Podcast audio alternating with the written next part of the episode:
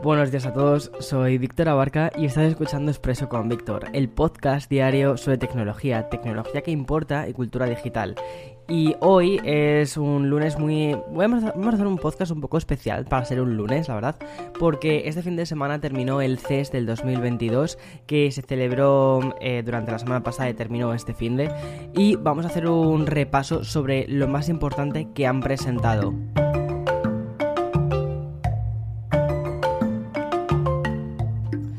Bueno, tras un diciembre donde las cancelaciones masivas fueron amontonándose casi como si fuesen regalos alrededor de un árbol de Navidad, qué imagen más bonita, ¿no? Bueno, yo no sé si a ti te dejan los regalos eh, alrededor del árbol, yo te digo que pero bueno, como queda bien en las películas, pues ya está. Pues total, que lo que te estaba diciendo. El CES casi parecía como una especie de tocado y hundido con el tema de las cancelaciones, porque iban como apilándose, esa era la idea. Y la feria tecnológica más importante pasaría mmm, casi sin pena ni gloria porque nuestras mentes volvían otra vez a hablar del COVID, otra vez a hablar de la variante Omicron. Pero bueno, afortunadamente, las eh, compañías no se han echado del todo atrás, sino que más bien lo que hicieron fue dar como una especie de pasos laterales hacia lo que era presentar productos pero de una forma diferente. Es decir, lo que han terminado haciendo ha sido presentarlo todo o casi todo en un formato online. Al final, este CES del 2022 no ha perdido del todo su esencia porque, bueno, ha sido un poquito de historia, historia del CES.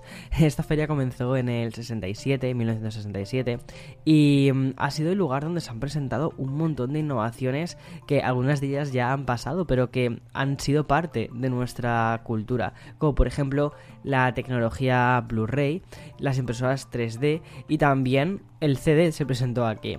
Ha sido el evento que sirve como termómetro del estatus actual y aunque fuese con este formato híbrido que tiraba más hacia lo online, como te decía antes, las, las empresas también fueron dejando presentaciones bastante, bastante interesantes, mostrando al mundo, por ejemplo, cosas relacionadas con los NFTs, el metaverso, la inteligencia artificial. Vamos, un poco eh, hacia donde estamos yendo. Es como una especie de, no te diría termómetro, pero sí que, sí, bueno, vamos a llamarlo termómetro. Vamos a decir que es, un, es una forma de decir, vale, esto va a ser lo más, eh, sea, donde la industria tecnológica va a ir en este 2022, ¿no? Y mm, me parece muy interesante que hayan elegido este tipo de temas. Pero antes de entrar más de lleno en algunas presentaciones interesantes que han hecho, por ejemplo, relacionadas con los NFTs y el metaverso, o eh, dispositivos, eh, ordenadores, cosas super futuristas, vamos a dar paso al sponsor de este programa. Yo creo que estamos en un punto en el que la cultura pop ya se está empezando a saturar incluso del concepto del NFT. Seguramente hasta que llegue a un punto en el que adquiera el peso con el que fue concebido. Más o menos lo que pudimos ver durante este CES del 2022, donde la presentación casi más importante ha sido asociada a los tokens no fungibles fue la línea de los nuevos televisores de Samsung, que mm, es una gama que se lanzará durante este año 2022 y en el que hay varios modelos, entre ellos por ejemplo el micro LED y el nano QLED y otro, el bueno, el lifestyle también está bastante, de hecho el lifestyle para mí es como el más interesante de los, de los que han lanzado. Eh, estos básicamente se erigen como las pantallas donde se va a mostrar el futuro del NFT. Casi la manera más obvia en la que mm, em, se va a aplicar estos NFTs a estas pantallas es un poco como lo ha hecho la firma surcoreana Samsung, em, que es a través de una plataforma que va a ayudar a los usuarios a descubrir, comprar e intercambiar eh, perdona, obras de arte digitales. O sea, imagínatelo como una App Store, ¿vale? Pero de NFTs. O sea, yo más o menos es como me lo imagino, así de ese modo. Ya, bueno, ya es como lo han mostrado. Y me imagino que terminará llegando o yendo hacia ese lado.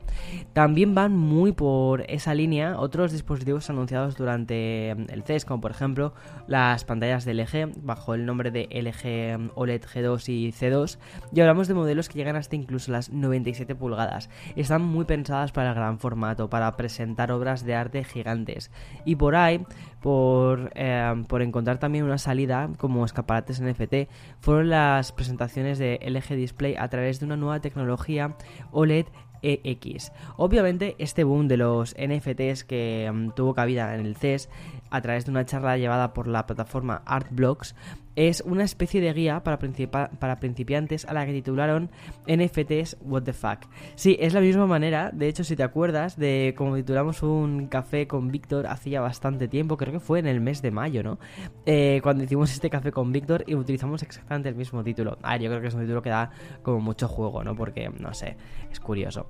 Y em, al final, eh, eso, o sea, cuando presentamos el concepto en mayo, no estábamos tan seguros. Empezábamos a ver una tendencia, pero lo que no nos imaginábamos es que iba a llegar al punto en el que ha llegado eh, a finales del 2021 y que de hecho casi todas las innovaciones o las innovaciones más raras de este 2022 presentados en el CES iban a ir eh, por ese lado.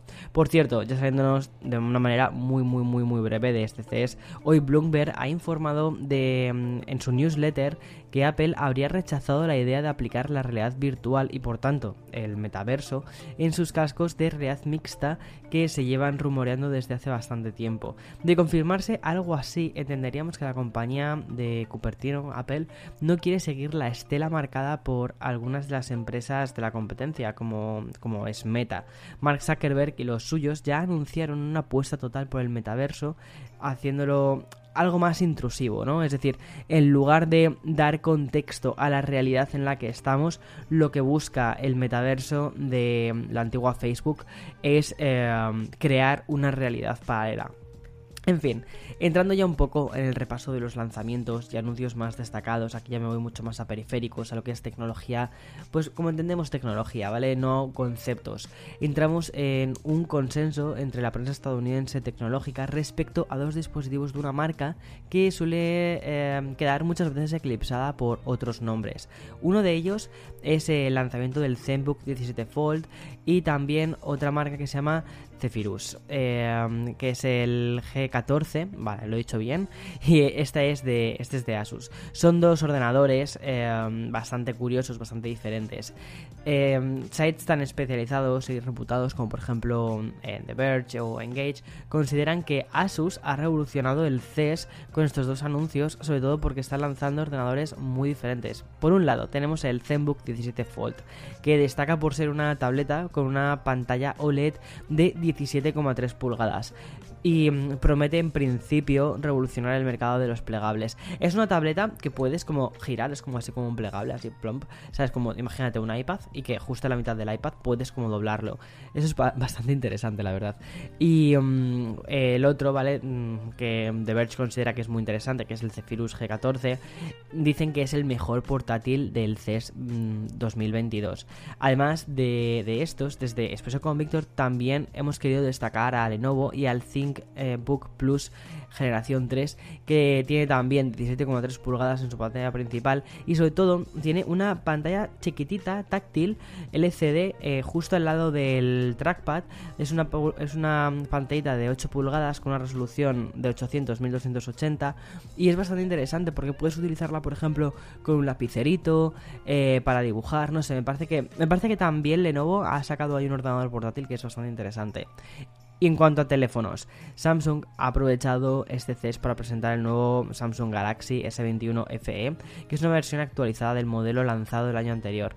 Las claves de este dispositivo, además de repetir con el procesador, ofrece la misma frecuencia de actualización de 120 Hz, aunque con una pantalla un poquitín más grande y un sistema eh, de cámaras triple similar al F21 FE.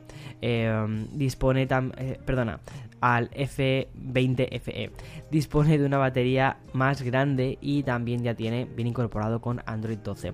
Pero durante este CES, o al menos durante el tiempo en el que ha estado este CES, también se han presentado otros dispositivos como por ejemplo el OnePlus eh, 10 Pro que es un smartphone, a mí tú ya sabes que me gusta muchísimo lo que hace OnePlus, entonces es un smartphone al que tengo, le tengo muchísimas ganas. Saldrá más adelante, creo que ah, primero va a hacer un lanzamiento en China y después hará un lanzamiento en el resto del mundo. No quiero olvidarme tampoco de un lanzamiento que también a mí personalmente me ha gustado mucho porque me encantan los videojuegos y es que Sony ha lanzado o ha presentado las nuevas PlayStation VR 2 que van a funcionar con la PlayStation 5. Este, este visor, que todavía no, no, tiene fecha de lanzamiento, dispondrá de retroalimentación áptica, tendrán pantallas 4K HDR y también tendrá seguimiento ocular. Su campo de visión va a llegar hasta los 110 grados y la conectividad con la mencionada PlayStation 5 será tan sencilla como ponerle un cable USB-C y a funcionar. Otro anuncio que considero que es bastante interesante fue mm, por parte de Amazon sobre Alexa y es que este asistente va a compartir su hogar inteligente con otros asistentes de voz. ¿Qué quiere decir esto? Bueno, básicamente que va a existir la compatibilidad multiplataforma para poder controlar todos los dispositivos de la casa con la misma aplicación o asistente de voz. Un anuncio que la verdad emparenta bastante con la tendencia marcada durante todo este CES del 2022 en el que se han anunciado un montón de, soluciones, de, eh, plataformas, de, diferentes dispositivos para controlar la energía del hogar y también una cosa que me llama mucho la atención, tejas solares que se instalan como las tradicionales, pero son para captar energía solar. Una eh, apuesta muy grande por el hogar inteligente que se va a ir expandiendo poco a poco, incluso fuera de las puertas de nuestras casas, para mm, convertir también las ciudades en ciudades inteligentes. Y es que en total más de 30 compañías, entre ellas, como te puedes imaginar, Google y Amazon, hicieron referencia a los hogares inteligentes durante estas exhibiciones de este CES del 2022. Bien, eso ha sido un poco lo más importante, lo más interesante, lo que considero que son cosas que van a tener em, frutos durante los próximos meses. También hubo, otros anuncios como por ejemplo un coche que cambia de color, un teléfono que cambia de color, o sea, la carcasa, ¿no? O sea, el, metal que cambia de color. Pero me parece que son cosas muy anecdóticas, que son al final mm, brindis al sol y que no terminan llegando a ningún sitio. Pero mm, esto que te he contado son anuncios que me parecen mucho más llevados a la realidad y que sí que creo que vamos a disfrutar de ellos durante este año y que van a suponer una especie de primeros pasos en algunos aspectos.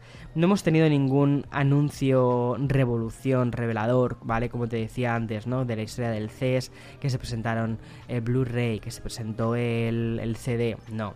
Creo que ya estamos en un punto en la historia de la tecnología en el que los cambios que estamos viendo son como mucho más graduales, no son tan exponenciales como eran antes y también que cuando una empresa tiene algo tan grande como un Blu-ray, una tecnología Blu-ray para presentar, yo creo que ya se va se sabe desde hace un montón de tiempo y ya no eh, esperan a una presentación como el CES para poder contarlo al mundo.